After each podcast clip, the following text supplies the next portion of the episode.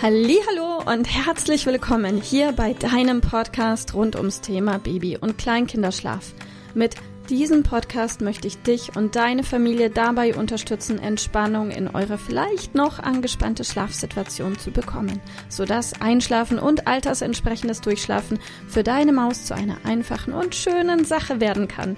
Mein Name ist Miriam Ende von Mein Baby Schlaf Coaching. Ich wünsche dir ganz viel Spaß mit dieser Folge.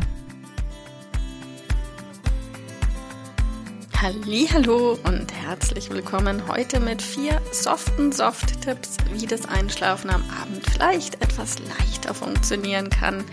Tipp Nummer eins: Du hast bestimmt schon von dem Schlafhormon Melatonin gehört und dieses Schlafhormon wird ab der 18. Lebenswoche ganz entspannt gebildet und macht das Einschlafen einfach leichter.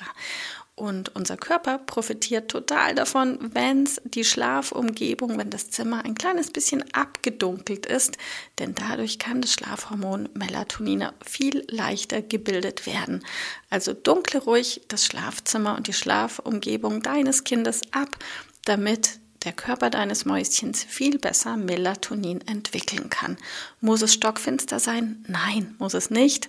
Und was ist zu hell an der Stelle? Hm, auch hier gibt es keine klare Regel. Guck einfach, dass es relativ dunkel ist und gleichzeitig so, dass du dich noch wohl fühlst. Denn für dein Kind ist ein Dunkel, eine Dunkelheit wahrscheinlich nicht gruselig. Meistens ist es so, dass Angst vor einer Dunkelheit erst so, naja, ab dem zweiten Lebensjahr in etwa entsteht. In aller Regel haben Kinder davor keine Angst vor Dunkelheit. Also keine Angst vorm Abdunkeln, es ist gut, was die Melatoninproduktion betrifft. Dann kannst du an eurer Abendroutine arbeiten. Vielleicht hast du schon eine sensationelle Abendroutine, dann super, mach weiter so. Und wenn nicht, dann setz dich doch einfach gerne mal mit deinem Partner, mit deiner Partnerin zusammen und überlegt gemeinsam, welche Abend- und Ablaufroutine ihr denn ab dem Abendessen oder ab der letzten Still- oder Flaschenmahlzeit anbieten wollt. Eine Faustregel ist so bei einer Stunde, eine Abendroutine kann theoretisch aber auch zehn Minuten sein. Hier gibt es kein absolutes richtig. Wichtig an der Stelle ist einfach nur, dass es wichtiger ist, ein Kind dann hinzulegen, wenn es genau richtig müde ist. Also nicht zu wenig müde und nicht zu viel müde.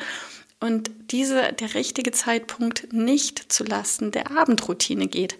Denn relativ häufig erlebe ich, dass Eltern sagen, ja, wir haben die perfekte Routine und wir wollen die unbedingt noch fertig machen und dann dauert die Routine einfach eine Viertelstunde zu lange und dann ist das Schlafangebot, also der Zeitpunkt, zu dem ein Kind die Chance hat einzuschlafen, eine Viertelstunde zu spät und dadurch kommt das Kind in einen Stresszustand, der Körper schüttet Cortisol aus und das macht das Einschlafen schwieriger.